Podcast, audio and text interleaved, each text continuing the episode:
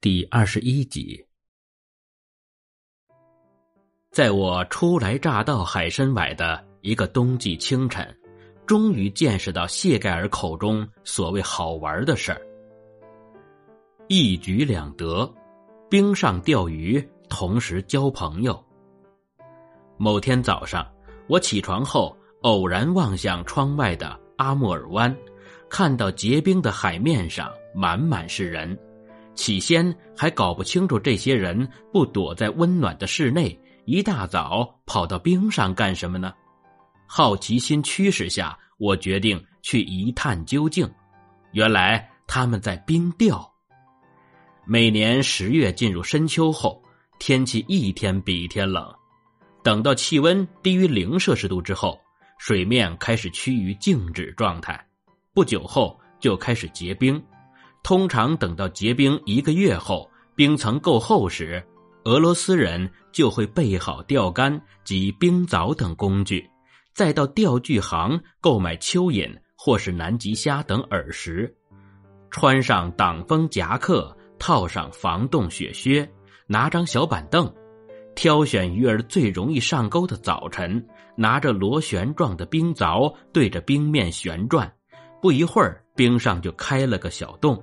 此时就可将绑有钓线、勾着饵食的钓钩放入水中，开始垂钓了。顺带一提，若冰层不够厚就急着想冰钓，可能会落了个当不成姜太公，反而坐垮薄冰，掉落入水中，和蚯蚓一起成为鱼饵，凄惨下场可想而知。冰钓可说是俄罗斯的全民运动。只要购买简易的钓具，穿上平时的御寒衣物，再加一张折叠小椅子，总不能站着或坐在冰上吧？如此悠闲低成本，就足以消磨一天时光。难怪人们纷纷往冰上走，在结冰的河面或海面上，随处可见钓客，不禁让人莞尔。钓客的数量，搞不好还多过鱼儿呢。一同钓鱼最快活。虽然钓客以男性居多，但是也不乏女性。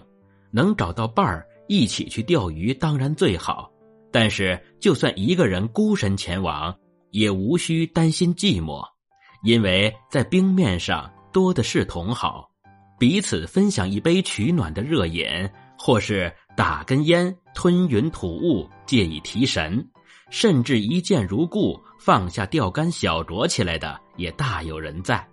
这种在冰上垂钓的情谊，其他季节是不太可能发生的，因为钓客站在岸边钓鱼，多半是自己钓自己的。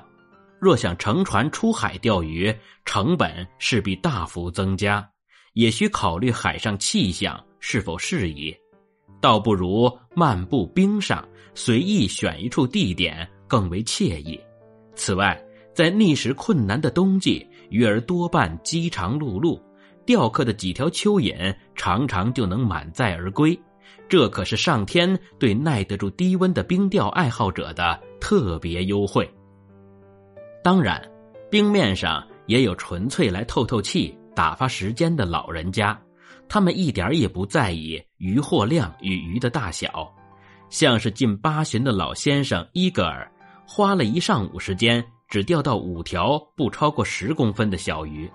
这种鱼带回去喂我家猫咪刚好。他笑着说：“醉翁之意不在酒，这般闲散的生活其实才乐活。”年轻人们爱溜冰。你可能会觉得冰钓是老人家才喜欢的活动，那年轻人可以玩些什么呢？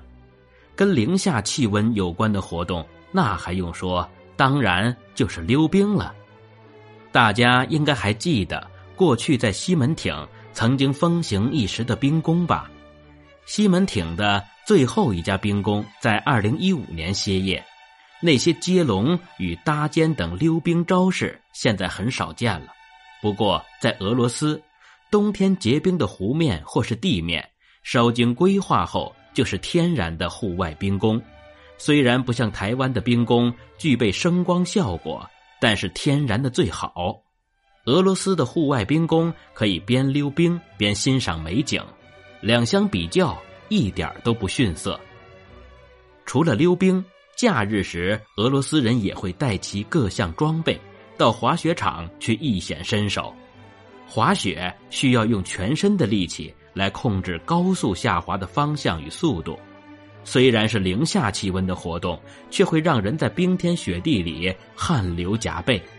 每当我看到滑雪的人戴着酷炫护目镜，身穿各色鲜艳滑雪服，脚踏玻璃纤维滑雪板，在白色的陡坡电掣而下时，总觉得这样的景象犹如一件有彩色拉链的白色外套，唰的一声由中间往下拉开，速度使得颜色瞬间渲染开来，令人赏心悦目。